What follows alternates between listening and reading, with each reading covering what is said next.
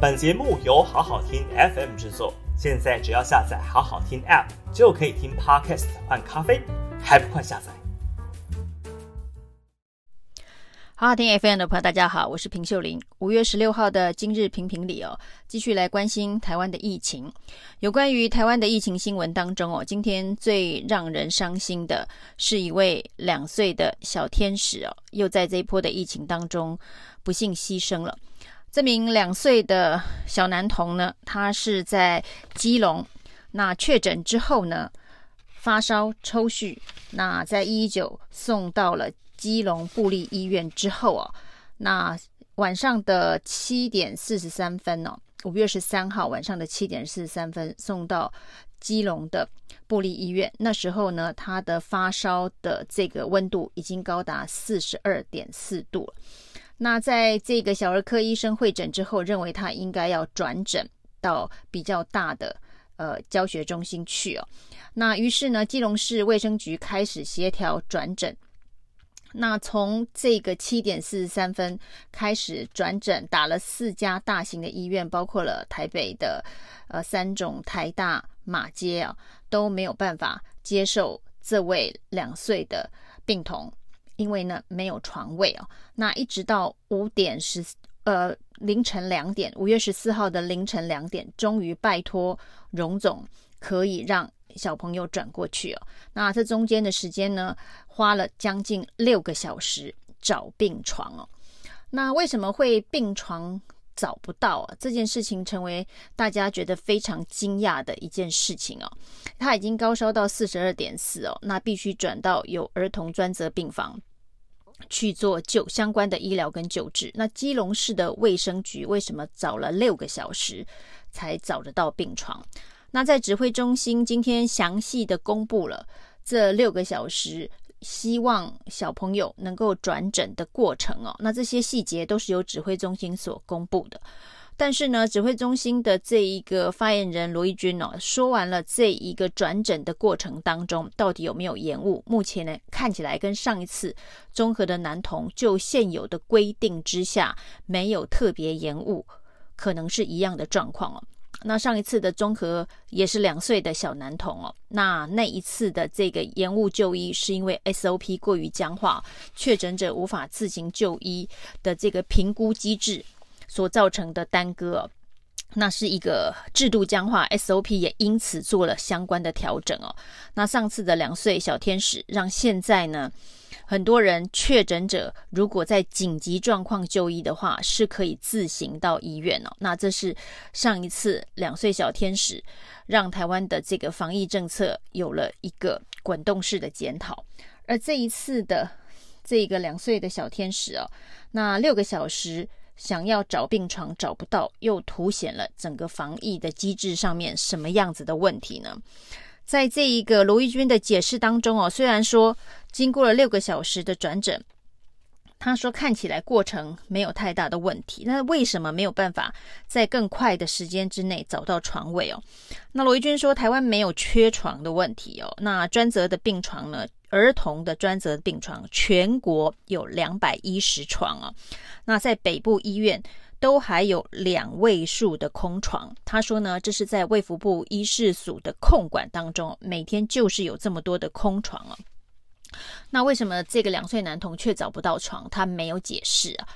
那在这个基隆卫生局今天也开了记者会哦，基隆市长林佑昌说呢，这个基隆的空床哦。今天有四十八床，是今天有四十八床，有百分之二十的空床率哦。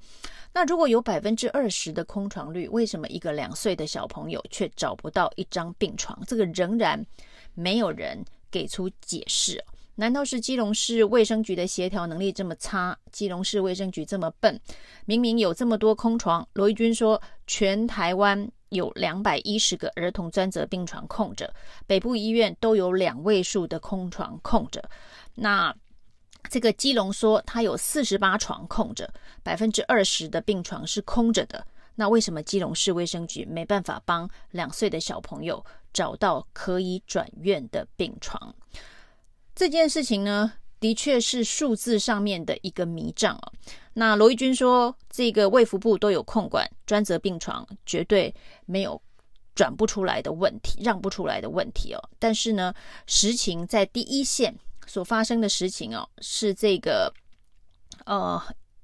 呃，医师工会啊，这个医师公会告诉大家说，现在是属于基层人力严重不足，因为很多的护理师、很多的医师也都确诊了。那人力不足的状况之下，你看到的是硬体的床哦，你看到了病房，你看到了病床，但是呢，如果没有医护人员的话，这个病床能开吗？这个病床能够让这个病人进驻吗？所以呢，卫福部如果他所掌控的病床是硬体的病床、硬体的病房，但是没有计算配合的人力的话，那你说你有百分之二十的空床，但是百分之二十的空床是没有任何一个医护人力可以协调出来支援照护的话，那病人是没有办法收治的。所以照这个逻辑看起来哦，即便罗一军说这个北部的医院都还有两位数的儿童专责病房，但是呢，基隆市卫生局却要拜托这么多家医院，拜托到第五家医院才能够收容，代表说呢，他们没有办法把病床开出来。那你所谓的全台湾空着两百一十床，这空的是指的是硬体的床铺，而不是指可以照顾病患的。这个病床，我觉得这件事情哦，指挥中心应该要很坦诚的去面对哦。那不要告诉大家说，现在专责病床很空，有很多，但是一个两岁小天使，你就是没办法提供一个病床给他。这当然是今天非常令人难过的事情哦。那也凸显所谓的基层人力不足。那北部重灾区北北基桃的这一个确诊人数爆量。那过去指挥中心的部署哦，是采取平均分配的概念哦。终于，蔡英文总统呢的这个新台湾模式第二次会议之后，告诉大家要在北北基桃优先部署。那当然，他提出的办法是要立刻增设九大的九个大型的筛检站哦。那这当然是因为这个北北基桃的这一个确诊人数。跟中南部比起来是高非常的多，从这个百分之八十到百分之七十五，现在虽然稍微下降，仍然是占全国的最大宗哦。所以呢，医疗资源的分配应该是以北北基桃优先哦，这基本上应该是属于一种常识级的防疫部署。但是从之前到现在哦，指挥中心对于所谓重灾区优先似乎没有这样子的一个概念或想法，甚至呢还天天杠上台北市跟新北市的相关的求救呼声哦。包括了这一个居格的松绑，那现在呢，的确是要呃回应新北市长侯友宜啊，从大概两三周前就说的所谓的以筛代隔这个居格松绑的这个政策，现在要加要发明一个叫做类零加七哦，那就是所谓的零加七。那类零加七当然是做了一些调整条件的修正啊，那包括了快筛阳是不是可以视为阳性，那透过视讯确诊的方式，那这有三类人已经先开放了。那至于呢，这一个高风险的确诊者，可不可以在快筛阳之后呢，就先给药的相关的政策，在陈时中跟柯文哲吵了两天，这个快筛阳会有伪阳性哦，那会有人身过度限制自由等等。相关的这个议题之后呢，终于也面正式面对这个问题哦，要在黄金时刻抢救长辈的生命哦。那现在呢是六十五岁以上的长者，那快筛阳可以视为 PCR 阳性，也就是说呢，这个。医生看诊的时候呢，可以视为可以给药的评估对象。那只要你是快筛阳性，六十五岁以上的长者，医生视情况可以给你口服药，也就是在在黄金的时间呢投药，这才会有效。那从蔡英文说的北北基桃优先的防疫部署概念哦，显然呢，这个陈时中有稍微做调整啊。那这个调整呢，就像侯友宜说的，总统讲一句话比他讲破嘴有用很多。而呢，这个所谓的整个指挥中心团队哦，对于北北基桃的不友善哦，可以从这个最近王必胜的呃风波惹出来的这个风波，就是说呢，这个台北市跟新北市哦，因为叫不动呃台北的地区医院以及大型的教学医院哦，因此很多的防疫政策无法配合。他要解释的是，为什么在这一个台北新北的这个民众。急诊塞爆，PCR 塞爆，排队的怨声载道，就是因为这一个台北新北叫不动地区医院以及大型教学的医院。那这个说法当然是引爆很大的反弹呐。那侯友谊就呛说，这个完全不懂得呃第一线基层医护的这一个辛苦，没有同理心啊。那的确哦，那柯文哲的说法是比较相远，他说他不相信王必胜会讲这样子的话。那这件事情哦，这个王必胜的这个说法，这个心态啊，才是最大的问题哦。就像指挥中心过去一段时间以来，所谓的北北基头应该优先投注防疫资源的做法哦，一直不肯采用啊。那包括连快筛剂的这一个分配，也是全台湾统一。方式分配哦，以至于造成中南部没人买，买了还可以寄送给北部的亲友。那北部的民众呢，就要在这一个风雨中去排队，排好几个小时，还要被一些绿营的侧翼嘲笑是这一个快筛乞丐。那种种的莫名其妙的防疫部部署，就是呃政治的考量优于专业的考量哦。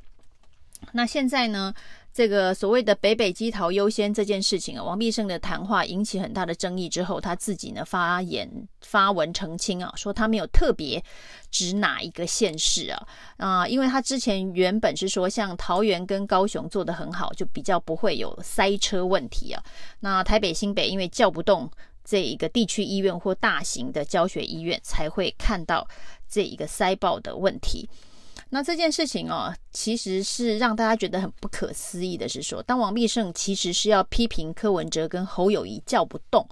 的问题的时候，大家心里想的是说，那个被叫却不动的这个地区医院跟教大型的教学中心又是什么心态哦？所有的人都投入防疫哦，大家都知道医护人员非常的辛苦，那现在居然有人被叫。叫不动哦，好像是恃宠而骄，一定要听中央协调才愿意动。这恐怕跟一般民众所认知到现在的这个基层医护全力投入防疫的状态是有蛮大的落差的。所以呢，今天令人惊喜的是啊，这个退辅会的主委冯世宽呢，在跟柯文哲一起出席这个北荣在中正呃纪念堂。大型的筛检站的时候，大家要他给柯文哲的防疫打分数哦。他说：“那当然是一百二十分哦。当然，就柯文哲的防疫，当然也没有好到一百二十分哦。